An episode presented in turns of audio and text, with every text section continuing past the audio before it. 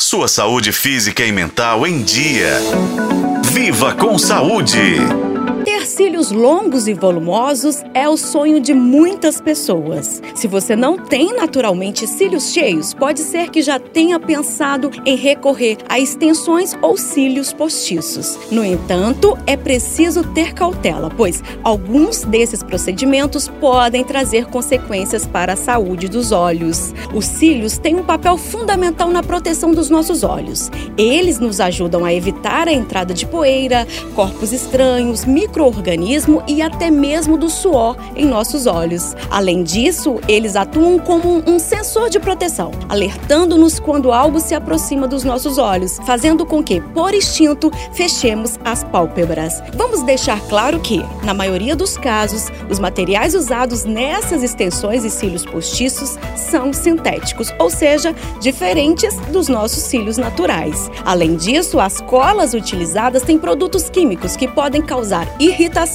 e prejudicar a lubrificação dos olhos. Outro ponto a ser considerado aqui é que o peso dessas extensões ou cílios postiços, quando usados por um longo período de tempo, pode alterar a curvatura natural dos nossos cílios. A oftalmologista Luísa Paulo Filho explica outros riscos de alongar ou usar cílios postiços. A superfície ocular pode ser agredida. Caso a profissional que coloque os fios postiços colhe esses fios postiços muito junto ou ultrapassando a raiz natural dos cílios, de forma a que o fio postiço encoste na córnea ou conjuntivo o que provoca muita dor, ardência, queimação e uma sensação de necessidade de retirar com urgência os cílios, porque a córnea é a estrutura do nosso organismo mais inervada que existe. Então, qualquer coisa, material, substância que entre em contato com a córnea, a agride